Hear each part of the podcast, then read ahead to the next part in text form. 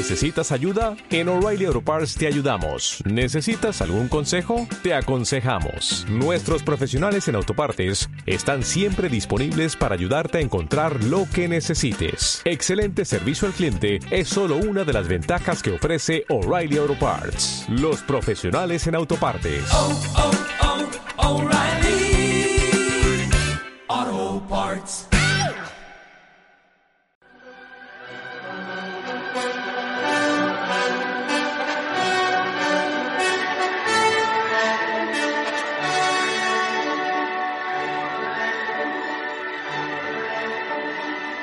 Parte de guerra. La situación de los conflictos en el mundo de hoy. Con Paco Pineda.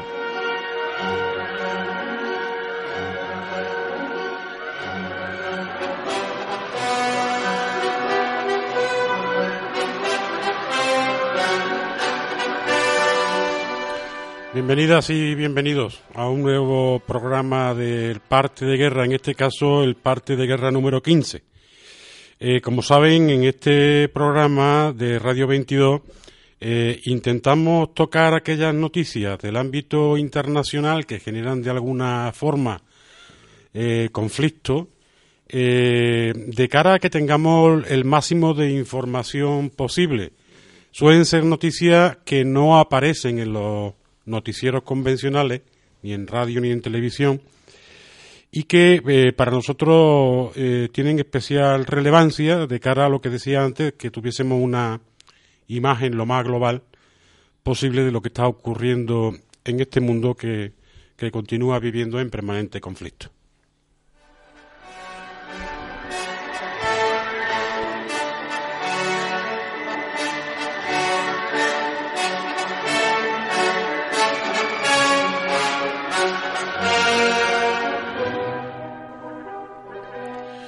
Iniciamos nuestro parte de guerra número 15 en Colombia eh, porque eh, hay una nota, que un comunicado que ha enviado eh, la Fuerza Alternativa Revolucionaria del Común, FAR, que, es el partido que ha surgido de la extinta guerrilla de la FARC, o sea, han mantenido el, digamos la sigla, aunque han cambiado el contenido de las mismas.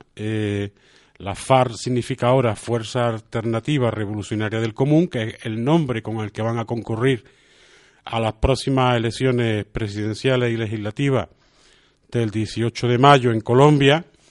Y decía que la FARC, esta FARC, eh, envían un comunicado denunciando que un miembro, perdón, un ex miembro del antiguo grupo armado de la FARC fue asesinado en la localidad de Bosá, en Bogotá. Eh, según el comunicado, eh, la noche del sábado 17 de febrero fue asesinado en la localidad de Bosá el expreso político e integrante de la FARC, John Mariano Ávila Matiz. Este hecho se suma a los 38 asesinatos de excombatientes registrados por nuestra organización desde la firma del acuerdo de paz en noviembre de 2016 en La Habana. El, Consejo Político Nacional de la FARC, que es el que manda, el órgano que manda el comunicado, indica que la víctima mortal se había beneficiado de la ley de amnistía que se proclamó en Colombia con la firma del acuerdo de paz de La Habana y se había trasladado a Bogotá tras su puesta en libertad del centro de reclusión del Barne en el departamento de Antioquia, según ha recogido el diario local El Espectador. El partido, el nuevo partido que surge de la antigua FARC y que también se llama FARC, eh, indica que entre los excombatientes asesinados se han registrado el homicidio de 12 presos políticos de la FARC. Eh, el documento señala que en la reunión mantenida la semana pasada con altos cargos del Ministerio del Interior se expusieron las preocupaciones existentes ante la falta de garantía para el ejercicio político de la organización, lo que queda reflejado en la campaña de odio y hostigamiento desplegada por sectores políticos enemigos a la paz. Eh, ya hemos comentado en, varias ocasiones de nuestros partes de guerra anteriores, en concreto también en el último, que la situación eh, en Colombia está muy, muy pendiente de un hilo, porque eh, los acuerdos de paz firmados con la FARC y las negociaciones que de momento están paralizadas con el Ejército de Liberación Nacional, el, el otro grupo guerrillero, ELN, están viendo están viéndose en, graves dificultades y en peligro porque los asesinatos de, miembros de, de, la FARC, como denuncian ahora en este comunicado, eh, y eh, también hemos, hemos subrayado en otras ocasiones de líderes campesinos, sindicales, eh, sectoriales, barriales, etcétera, que, bueno, mm, ponen muy en entredicho que el Estado colombiano esté manejando eh, con cierta garantía la posibilidad de presentarse a las elecciones el 18 de mayo con eh, un país, digamos, pacificado, que es lo que se necesita para iniciar una nueva andadura. En este sentido, las FARC han hecho un llamamiento a todos los militantes para que aumenten las medidas de seguridad, porque eh, se sienten especialmente vulnerables.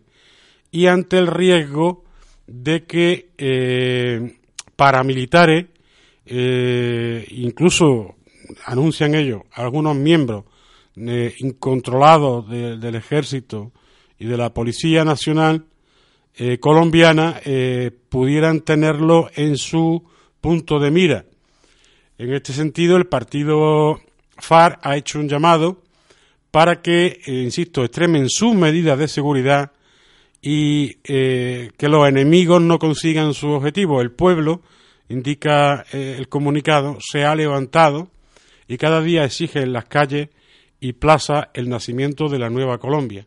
Esta, esta petición expresa que hace la FARC coincide también en el discurso que hace el presidente Santos pero insisto, mucho tienen que poner de, sí las dos partes para que eh, el proceso de paz eh, sea, sea eso, un proceso de pacificación real del país y las garantías estén dadas para que el 18 de mayo puedan celebrarse las elecciones legislativas y presidenciales en Colombia con el máximo de esa garantía democrática. Todo el mundo estamos deseando que Colombia entre en una nueva fase, en una nueva etapa, la etapa de la paz, la etapa del desarrollo, la etapa, la etapa del empuje común de todas las fuerzas políticas y de todos los colombianos para que el país salga adelante, acabar con decenas de años de enfrentamientos armados, de muerte, desaparecidos, tortura, etcétera, y eh, colocar a Colombia en el, en el punto de mira del crecimiento y del desarrollo con unas instituciones democráticas del máximo nivel. Eh, por lo tanto, eh, volver a hacer un llamado porque, porque no cesan de llegar este tipo de noticias y exigir al gobierno de Juan Manuel Santos que redoble todos los esfuerzos que están realizando para que este proceso de paz culmine, como digo, con unas elecciones limpias y eh, las personas que se han acogido a la ley de amnistía, los líderes que decía están siendo perseguidos, asesinados, desaparecidos en estos momentos, cuenten con la garantía para participar de ese proceso de creación o del nacimiento de la nueva Colombia. De Colombia vamos a hablar también en el último punto de, de este parte de guerra número 15.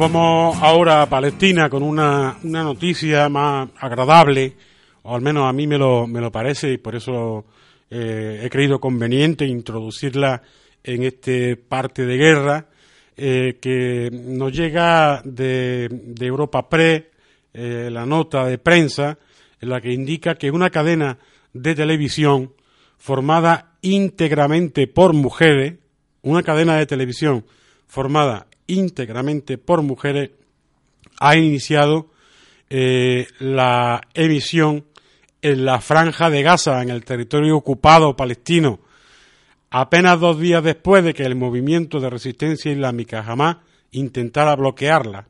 Jamás intentó que esta emisora no, no viese la luz y, por suerte eh, al final comenzó a emitir eh, anoche por primera vez y, parece que, ha tenido bastante aceptación. Insisto, una cadena de televisión llevada exclusivamente por mujeres palestinas que emite en la franja de Gaza.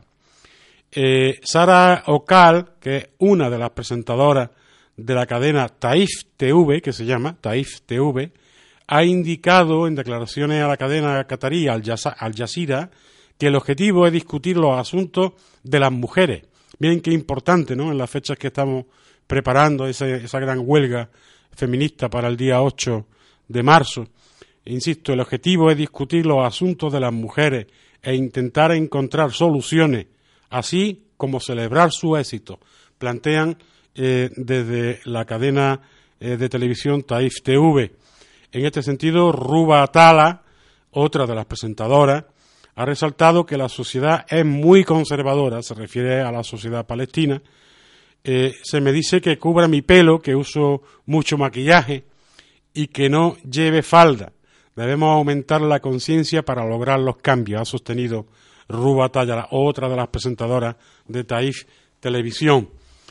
Las autoridades, como decía, del enclave palestino, que está controlado por Hamas, intentaron bloquear las emisiones de esta cadena de televisión eh, llevada por mujeres, argumentando que no contaban con la licencia necesaria. Si bien Taif Televisión ha recalcado que todo ya estaba en regla y que continuará con sus trabajos y con sus emisiones. La cadena, la nueva cadena de televisión, ha manifestado que sus operaciones están autorizadas por organizaciones de medios que cuentan con los permisos del Ministerio de Información y del Ministerio de Economía palestino. Por lo tanto, absolutamente legales a la hora de realizar su trabajo de producción y usar al mismo tiempo sus plataformas en las redes sociales. Redes sociales a las que yo les quiero eh, orientar, tanto en Facebook como en Twitter, eh, les pido que, que, que, puedan buscar Taif, como suena, terminado en F, Taif Televisión TV, Taif TV, y se van a encontrar con la emisora eh, de televisión palestina que está llevada exclusivamente por mujeres. Eh, jamás, insisto, que controla la franja de Gaza desde el año 2007, eh, fecha en la que ganó las elecciones parlamentarias en Cisjordania y en Gaza, también, ha sido acusado en numerosas ocasiones de discriminar a las mujeres, entre otros abusos de los derechos fundamentales. Eh, aquí las mujeres se han revelado, o sea, se han, se han plantado y han seguido adelante con un proyecto que nosotros creemos bastante interesante y que creo que a nivel internacional deberíamos de intentar apoyar, eh, como he dicho, pues siguiéndolo en las redes sociales y, entrando en su, en su eh, página web eh, para que tengamos una idea de cómo con arrojo y con, y con coraje estas mujeres han sido capaces de poner en marcha una cadena de televisión a pesar de los pesares, a pesar de jamás, a pesar del intento de bloqueo y que hoy eh, en la franja de Gaza se puede contar con una televisión para mujeres, llevada exclusivamente para mujeres, donde van a tocar los asuntos de las mujeres y eh, donde van a intentar encontrar soluciones a los mismos. Pues desde aquí, desde Radio 22, le mandamos un fuerte abrazo y nuestros mejores deseos a la cadena de televisión Taif TV.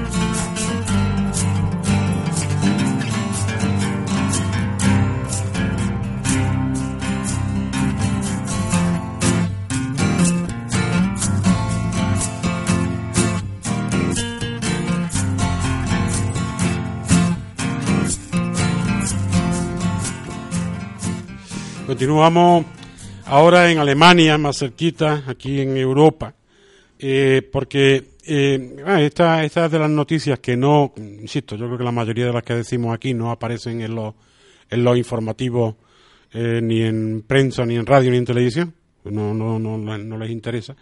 Pero hay una noticia que, que consideramos importante y es que la República Federal Alemana, Alemania, eh, ha lanzado una, una recomendación mm, por parte del comisario parlamentario de la Fuerza Armada, Hans-Peter Bartel, que eh, recomienda en su informe anual emprender una profunda reforma de los cuerpos militares alemanes para superar las precarias condiciones en las que se encuentran, debido, según él, a la escasez de recursos. Bien, esto significa que, eh, según la propuesta que hace el comisario, eh, hay que considerar eh, serios esfuerzos para que se reforme el ejército, esfuerzos que no se han logrado hasta ahora por falta de recursos y, en concreto de, dentro de los presupuestos generales de, la, de, Alemania no se han visto reflejados las necesidades en los últimos años que según el comisario de, de las Fuerzas Armadas, el comisario parlamentario, tendrían que haberse realizado. Eh, parece que hay una, una falta de personal considerable y también falta de material, eh, que, es mayor incluso que la falta de personal. Eh, según los datos que, que aparecen en esta nota, en el informe que estoy leyendo, eh, parece que son 20.000 personas, 20.000 vacantes, las que habría entre oficiales y suboficiales para cubrir. Esto es mucho, ¿eh?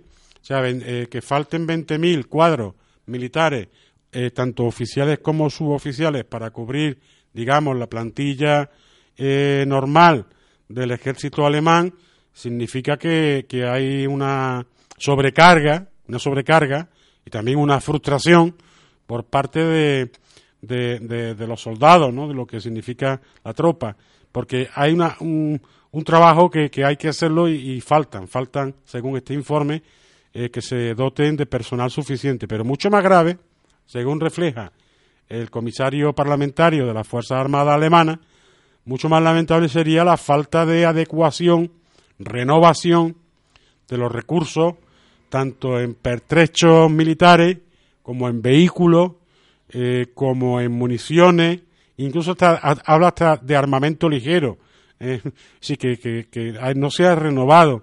Y, bueno, lo cierto es que eh, realmente no está pidiendo no está pidiendo un aumento considerable del presupuesto de defensa por parte del gobierno alemán está pidiendo que lo que se informó ya en su informe anterior eh, que era necesario, se vayan incorporando gradualmente año a año en los presupuestos una pequeña partida de adecuación que dé como resultado en el corto plazo que estas necesidades que él eh, enumera de la Fuerza Armada sean cubiertas eh, de forma progresiva además de, los 20.000 de las 20.000 vacantes que hay en puestos de oficiales y de suboficiales sin cubrir, eh, como, como les decía, falta comprar botas, radio, gafas de visión nocturna.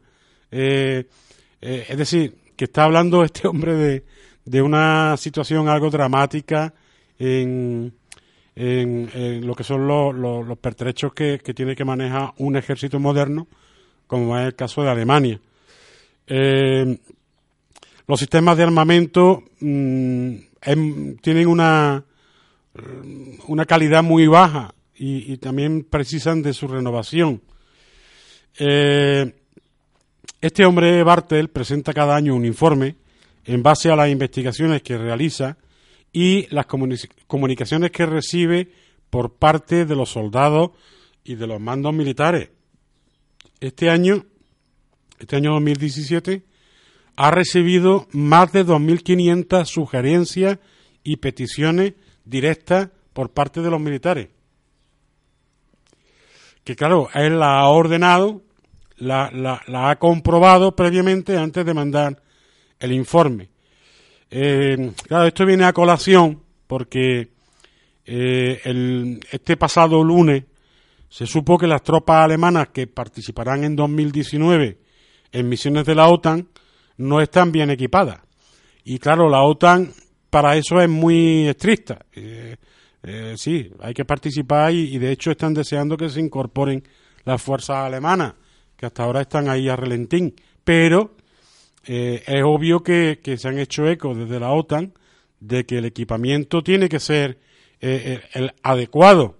Y, y ya saben perfectamente que las propias Fuerzas Armadas están alquilando helicópteros civiles.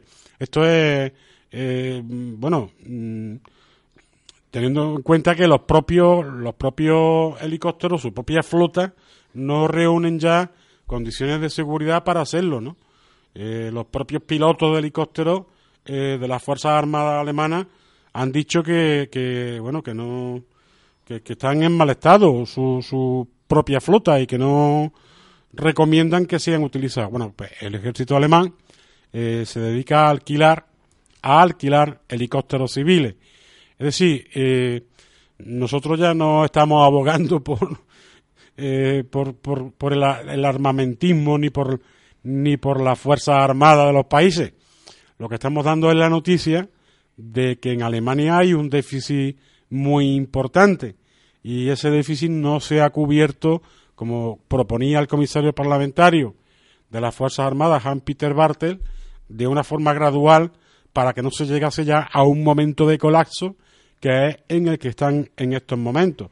Muchos nos tememos, y de ahí que demos la noticia, que ahora, en base a este informe, el, el gobierno alemán intente eh, aumentar de forma, de forma considerable el porcentaje de su presupuesto de defensa, lo cual iría en detrimento de otras partidas presupuestarias que tienen que ver más con lo social, con la integración, con el empleo, con las inversiones que, que ayuden a, a, mantener un nivel eh, aceptable de, también en educación y en salud, que también hacen falta que sean renovados en, en Alemania, y que claro, ahora se escuden en este informe por no haber hecho su, sus deberes anteriormente. Sus deberes me refiero, como he dicho antes, a la aplicación porcentual año a año de un pequeñísimo incremento que permita la actualización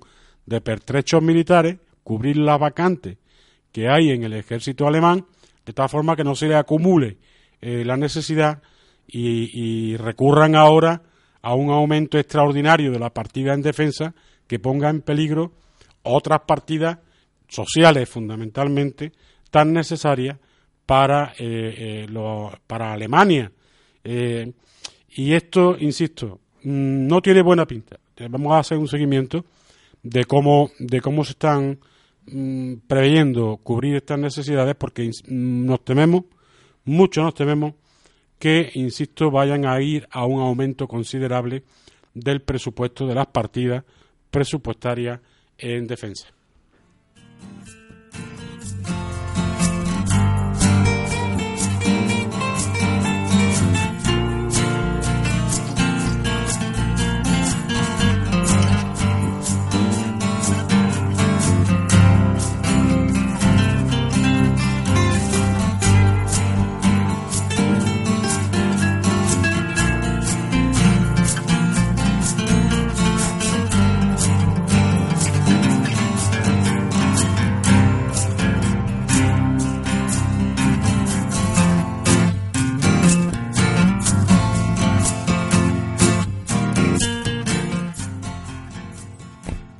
Nos vamos ahora a, Indonesia, en concreto porque llega una, una nota preocupante, ¿eh? bastante preocupante, de la agencia Reuters en Yakarta, donde eh, indica que eh, Indonesia ha activado la alerta roja. Ojo, alerta roja el máximo, máximo nivel. Alerta roja por la entrada en erupción del volcán ubicado en el monte Sinabuk, en la isla de Sumatra que ha comenzado a emitir humo y ceniza en grandes cantidades, poniendo en peligro la seguridad de los vuelos. Eh, los alrededores del monte Sinabú eh, suelen estar sujetos a restricciones de acceso, fundamentalmente porque ellos siempre están en erupción, en, pequeñas erupciones.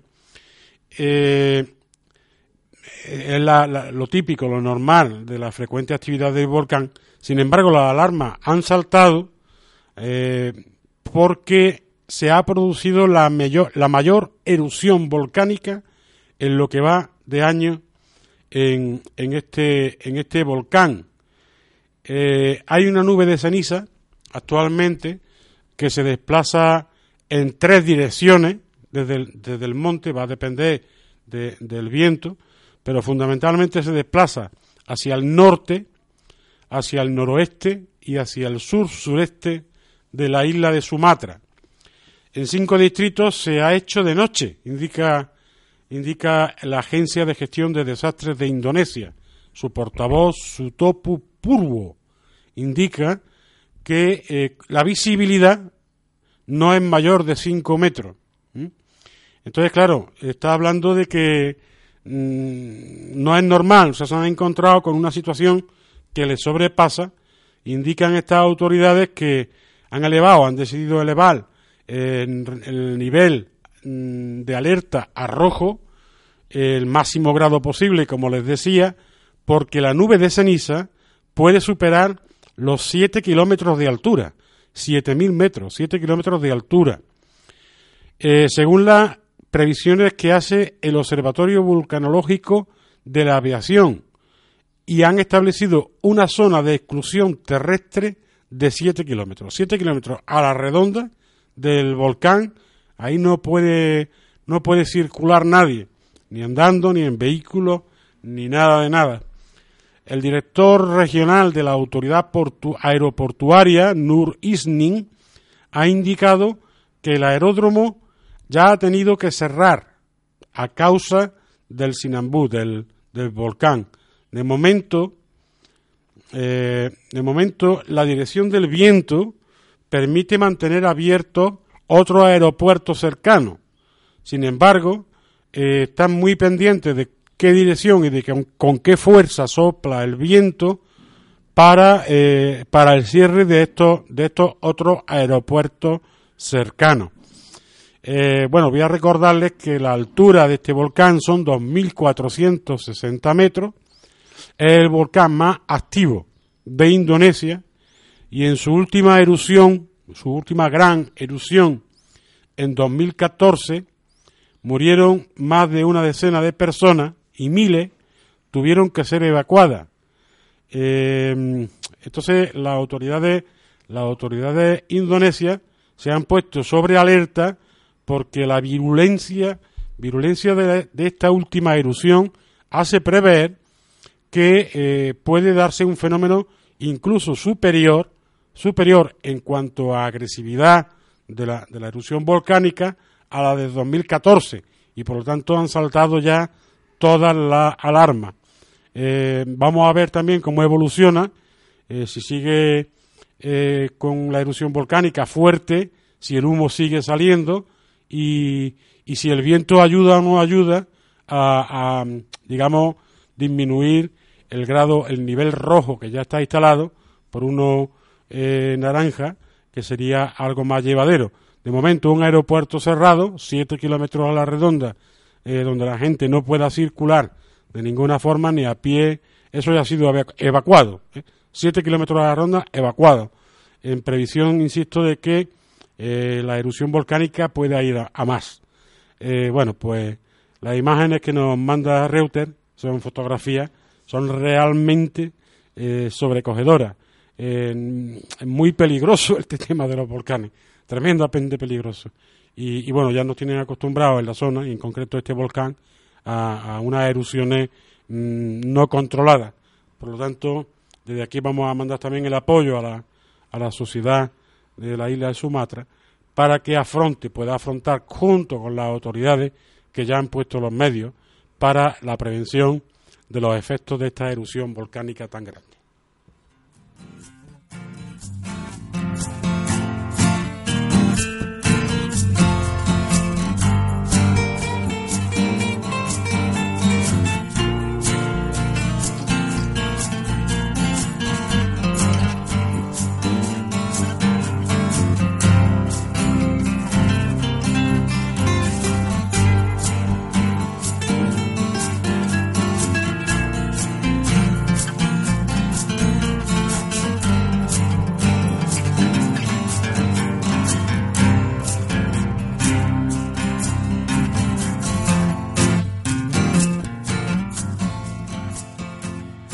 Seguimos con, con Estados Unidos, o más bien con Burkina Faso en África, porque Estados Unidos incluye en su lista de sancionados por terrorismo al grupo burkinés Ansarul Islam. Eh, voy a recordarle que, que este grupo armado eh, de Burkina Faso, Ansarul Islam, eh, está considerado muy cercano a Estado Islámico, pero eh, con esa sal- salvedad de muy cercano, porque realmente Ansarul Islam lleva ya mucho tiempo funcionando en Burkina Faso, es anterior a, a Estado Islámico y, y no aparece muy claro, no aparece muy claro que haya una vinculación absolutamente directa con Estado Islámico. No obstante, estaba, este grupo estaba en observación por parte de, de Estados Unidos, en concreto por el Departamento de Estado de Estados Unidos, y, y bueno, han dado ya el paso sancionador eh, para catalogarlo como grupo terrorista. Esto tiene sus implicaciones, ustedes saben que hay una, una persecución ya directa de sus líderes, de sus integrantes, con, el, con la indicación mm, que se hace sobre cada uno de ellos de eh, ataque inminente, o sea, de, de, de hacerlos desaparecer. Eh, Ansarul Islam eh, lanzó numerosos ataques en el norte de Burkina Faso, cerca de la frontera con Malí, y entre ellos ha mencionado Estados Unidos, eh, uno de los más letales, que fue el, en diciembre del 2016, contra un escuadrón militar en el que murieron una decena de soldados.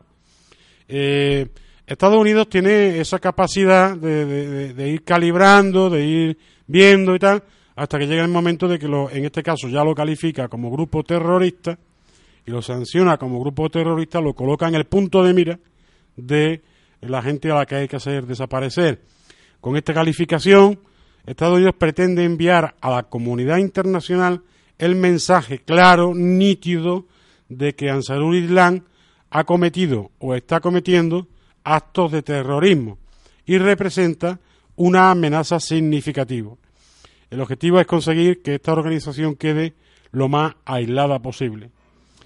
Incluir a Ansarul Islam en la lista negra supone que todos los activos, como decía, de, eh, esta organización, los activos económicos eh, que, tiene en Estados Unidos quedan absolutamente bloqueados. Hablo de cuentas bancarias, hablo de, de, mm, inversiones eh, bursátiles, hablo de propiedades adquiridas en territorio estadounidense y se prohíbe al mismo tiempo que hagan transacciones comerciales o financieras con el grupo burkinés a los nacionales de, Estados Unidos y también a las empresas a las empresas de, ese país.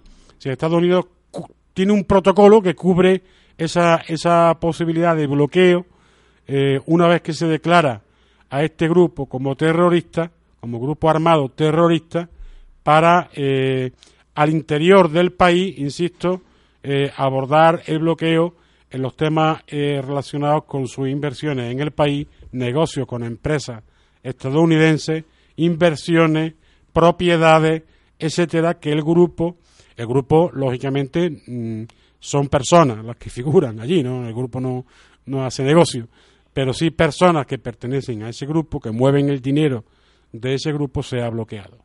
Eh, al mismo tiempo, como digo, como ha dicho la nota de que acabo de leerle, eh, Estados Unidos pretende mandar siempre un mensaje a la comunidad internacional, diciéndole, ojo, nosotros ya lo hemos declarado grupo terrorista. Esto significa que los, más, los países más allegados, más cercanos a Estados Unidos, van a secundar casi con toda seguridad esta decisión de catalogar como grupo terrorista a, a Ansarul Islam para que apliquen en, sus propios países, en estos países amigos de Estados Unidos, pues las mismas restricciones, el mismo blo- bloqueo para disminuir la capacidad económica y ofensiva que este grupo pueda tener.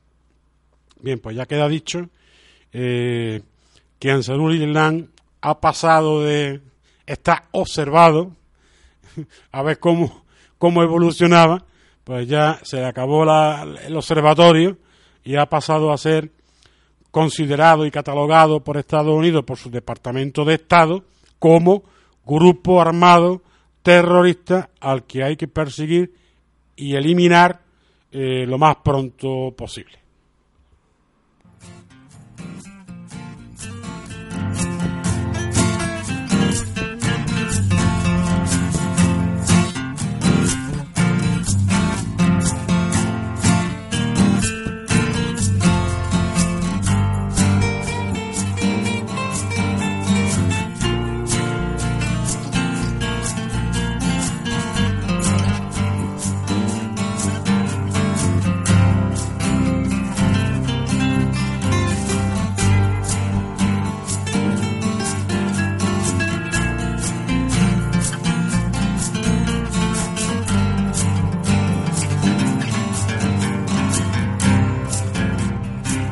Nos vamos, ahora a Ruanda. Eh, Recuerdan que la anterior parte de guerra estuvimos hablando de los refugiados congoleños en Uganda.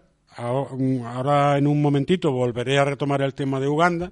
Pero eh, los refugiados congoleños que ya están en Ruanda, el otro país frontera, eh, acusan a, a los militares de disparar contra ellos. Esto es una nota urgente que manda la agencia Reuters que indica lo siguiente. Los refugiados congoleños en Ruanda han asegurado que los militares han abierto fuego durante una protesta por el recorte de raciones de alimentos. Eh, eh, recuerdo que ya están, estamos hablando de unas 17.000 personas congoleñas en el campamento de Karongi, eh, que está al oeste de Ruanda, y que estaban protestando estas personas porque las raciones de alimentos que llegaban del alto comisionado de Naciones Unidas, ANNUR, se han reducido prácticamente a la mitad para atender a las mismas personas. Eso quiere decir que, bueno, no están siendo suficientemente alimentados, porque las raciones de ANNUR son, están bastante disminuidas, en concreto eh, reducidas a la mitad, implica que se han manifestado, que han hecho una protesta en ese campamento y se han encontrado con lo siguiente: los soldados, los soldados mm, de Ruanda han disparado contra, contra ellos. Eh, eh, eh, la denuncia que la emiten desde el campamento de Karongi, como decía, está mm, cerca de una base militar, el campamento, y hacia esa base militar se ha dirigido la protesta de la gente. O sea, han ido caminando, ¿eh? han ido caminando desde el campamento a la base militar cercana para protestar por el recorte en las raciones repartidas por el alto comisionado de Naciones Unidas para los refugiados, el ANUR. Eh, ANUR ha admitido que tiene problemas de financiación y que fruto de esos problemas ha sido la reducción de las raciones alimentarias a los refugiados. Y los refugiados están reclamando que la comunidad internacional y en concreto Naciones Unidas siga dotando de las raciones alimentarias necesarias para la gente y que no las disminuya. Esto, esto no es un presupuesto que, que dice, bueno, pues te daba 500 y ahora te doy 300. Estamos hablando del alimento básico necesario para sobrevivir unas personas que huyen de la guerra, que huyen de la guerra, que están refugiados en Ruanda y que el propio ANUR, propia Naciones Unidas, está reduciendo sus eh, raciones alimentarias porque no tienen fondos. Pues esto, esto no, no es posible, o sí es posible. Parece que sí, parece que sí. Según la, inversión, la ve- versión eh, del, del ejército, mm, ellos no han disparado ni han hecho nada. Simplemente han intentado controlar la manifestación o la protesta de las personas que se dirigían a la base militar porque es un territorio eh, que está controlado y vigilado y no, y no podían mm, permitirse el lujo de que llegaran a la base. Pero bien, según la, versión de los manifestantes, ¿eh? de los que han protestado, de los refugiados congoleños, los uniformados, es decir, el ejército propinó paliza a los manifestantes. Eh, con un palo, dice una, una de las mujeres que, que está dando el testimonio. Dice, a mí me pegaron con un palo en la cabeza. O sea que, pero es que hubo disparos, hubo disparos para frenar esa marcha, ¿no?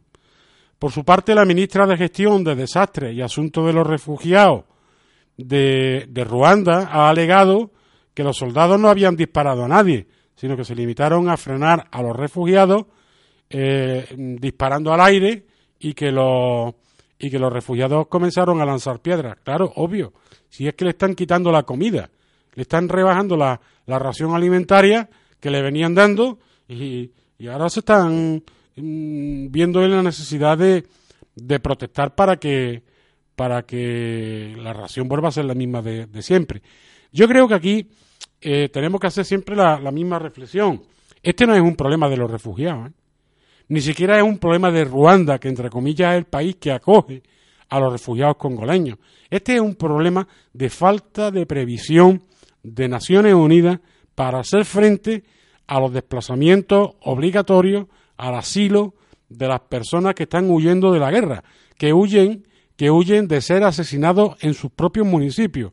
Entonces, claro, eh, sin embargo, este campamento lleva ya más, mucho más tiempo que el que les voy a comentar eh, a continuación, que, que es el que, el que está relacionado con Uganda, con la otra frontera, eh, que, ya decíamos que cruzaban por el lago Alberto y que Uganda ha recibido mm, a, a los últimos refugiados congoleños de esta última semana. Pero este en concreto ya venía funcionando. Y además venía funcionando bien. En cuanto a la cantidad de las raciones alimentarias que venían recibiendo. Entonces, ANUR ha tenido ahí una falta de previsión para continuar atendiendo debidamente a estas personas. Y, y habrá que hacer un, un, mínimo análisis y un mínimo eh, reconocimiento de esta, de esta situación para que ANUR eh, dé respuesta real y evite que las protestas vuelvan a producirse y que sobre todo el ejército ruandés no vuelva a disparar al aire y no vuelva a pegarle a la gente con palos en la cabeza, tal y como ha denunciado una de las refugiadas. Siguiendo el hilo, y no voy a hacer pausa en este punto, porque voy a hablar de los mismos refugiados, es decir, refugiados congoleños, pero en la otra frontera, como les decía, en la frontera de Uganda, que eh, ya eh, habíamos mm, cuantificado en 25.000 personas que huían del Congo porque estaban siendo pasadas a machete, literalmente, pasadas a machete y violadas sus mujeres en el Congo, eh, que han huido a través del lago Alberto para situarse en la frontera con Uganda. En, concreto, Uganda eh, eh, ya decíamos que no estaba preparada para, para asumir esta nueva avalancha de gente.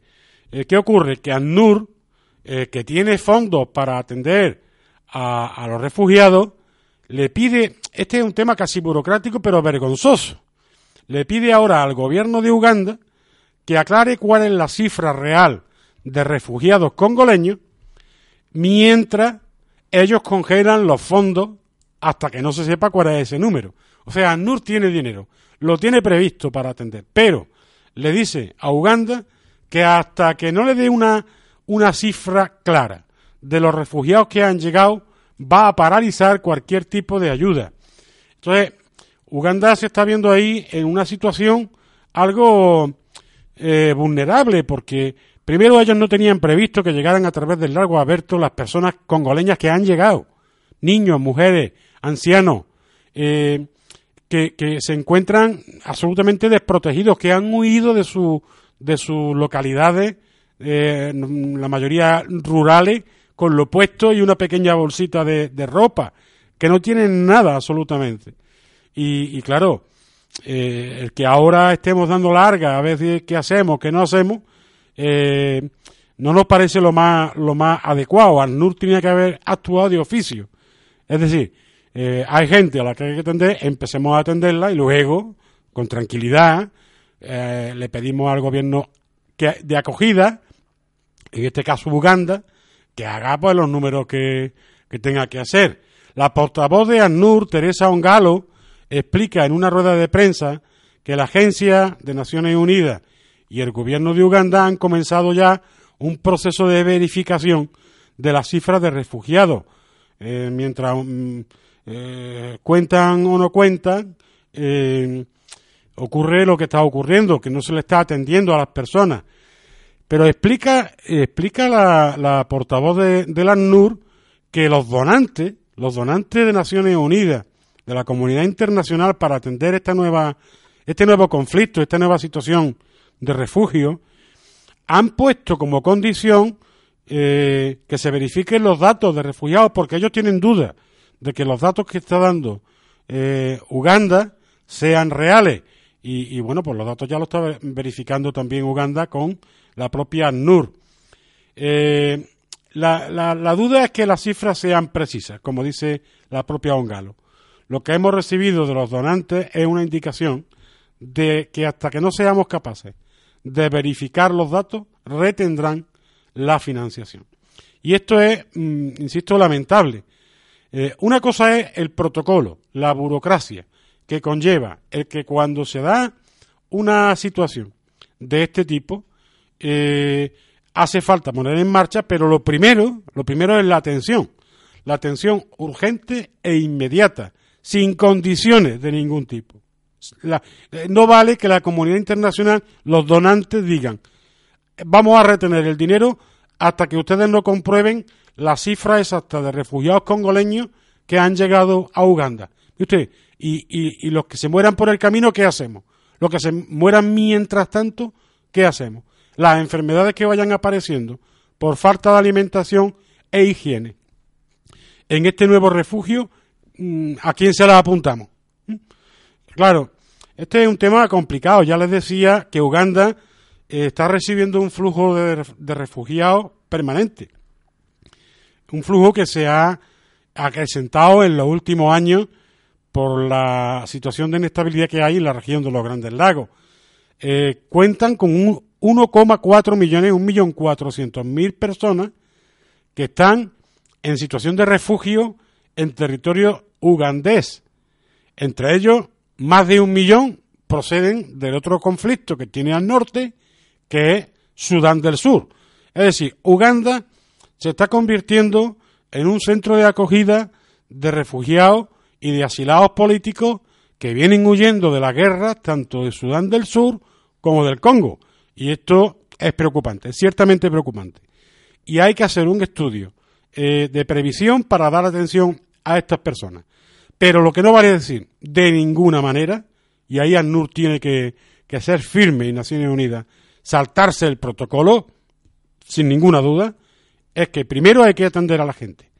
Y los donantes de la comunidad internacional que están poniendo como condición que haya un conteo, un cómputo de los refugiados reales congoleños que están llegando a través del lago Alberto a Uganda, eh, sea una condición a posteriori primero hay que atender a la gente.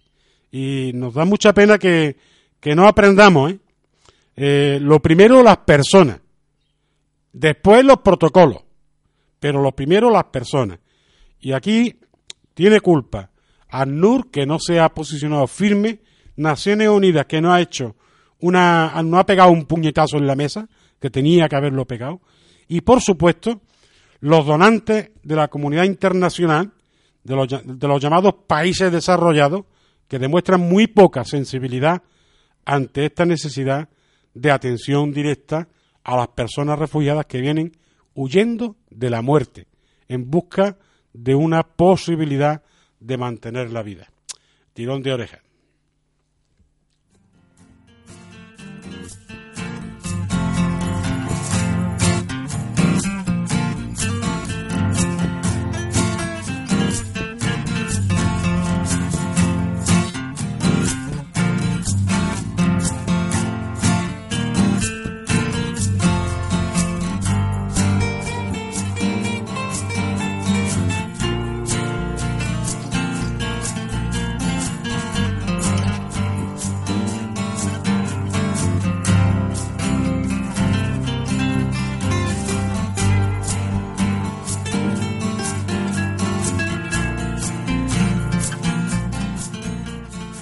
Y vamos a, terminar nuestro parte de guerra, como les decía, volviendo a Colombia, Porque, a ver, mm, cuando nosotros mm, decimos y afirmamos con rotundidad que las situaciones de violencia se siguen dando en el país, pues no, no lo inventamos. Eh, en concreto, hay una, una nota que, que viene avalada por Naciones Unidas eh, que dice que la ONU denuncia 800 nuevos desplazados en lo que va de año, los dos meses que llevamos de año, por la violencia en el Bajo Cauca. Desarrolla la nota diciendo que 822 personas, 822 personas, de ellos 361 niños, han tenido que abandonar sus hogares en el Bajo Cauca antioqueño debido a la creciente violencia en esa región del norte de Colombia, donde la situación no ha hecho más que empeorar a pesar del acuerdo de paz entre el gobierno y la extinta guerrilla de la FARC. Esto es lo que, lo que indica Naciones Unidas. La oficina de Colombia del Alto Comisionado para los Derechos Humanos y la agencia ANUR, de nuevo, han expresado su preocupación por los hechos de desplazamiento forzado interno y la violación de derechos humanos que se han presentado en la última semana en el Bajo Cauca antioqueño. Las dos agencias de Naciones Unidas han precisado en este comunicado conjunto que desde el 19 de enero hasta el 18 de febrero, al menos 822 personas, 461 adultos y 361 niños de las zonas rurales del Bajo Cauca, sobre todo pueblos indígenas y afrodescendientes, han sufrido, han sufrido desplazamiento forzado. Esta voz de alarma por el incremento en el número de homicidios en el Bajo Cauca, que a la fecha y según cifras oficiales del propio gobierno colombiano, supera en más del 255% la cifra del mismo periodo del 1 de enero hasta el 14 de febrero del año inmediatamente anterior. Eh, la ONU valora el esfuerzo que hacen las autoridades colombianas, pero indica que la ola de violencia eh, ha continuado empeorando de una forma drástica. Tanto es así que el efecto último, el último dato que yo envía, son estas 822 personas que han tenido que salir huyendo de ese forzado eh, desplazamiento interno eh, que coloca eh, en riesgo a las familias que han decidido dar ese paso ante la elevación de la violencia. Hacemos un llamado para que se inicie con carácter urgente una estrategia de respuesta integral de prevención, protección y garantía de no repetición de violaciones de los derechos humanos en el Bajo Cauca, indica la nota de ambas, de ambas organizaciones de Naciones Unidas. Eh, sin embargo, eh, la situación que, se está dando en el Bajo Cauca es una cuestión que se repite en otras, en otras zonas del país, si no es específico de, de la región del Bajo Cauca.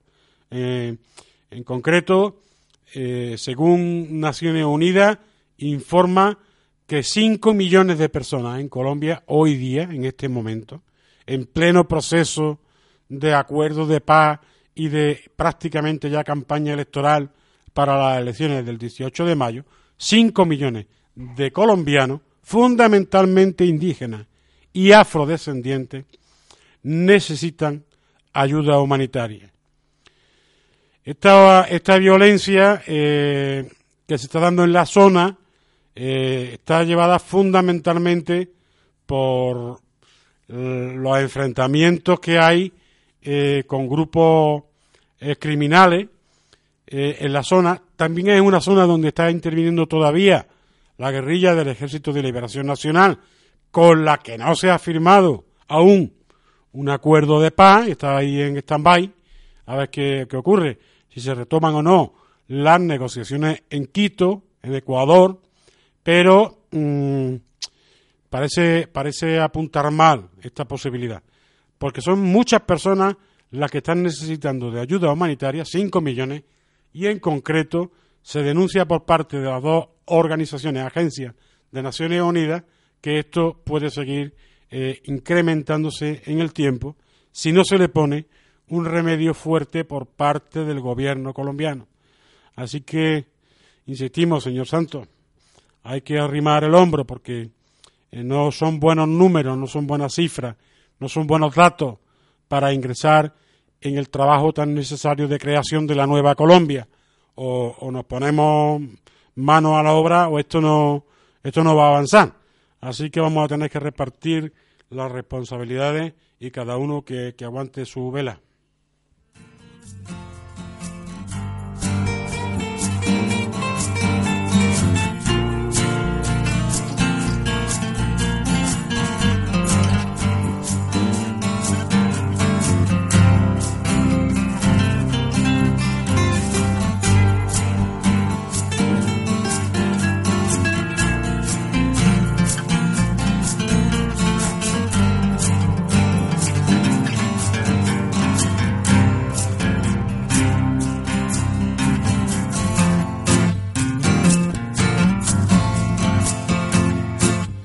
Bueno, hasta aquí nuestro parte de guerra número 15. Ya saben que siempre decimos lo mismo, que, ya nos gustaría a nosotros eh, dar otro tipo de noticias y, y no centrarnos en un parte de guerra.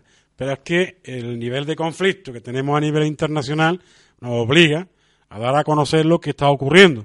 Eh, seríamos unos irresponsables si no lo hiciéramos. Y además también insisto, este tipo de noticias no las vamos a encontrar en los informativos convencionales porque no les interesa, fundamentalmente.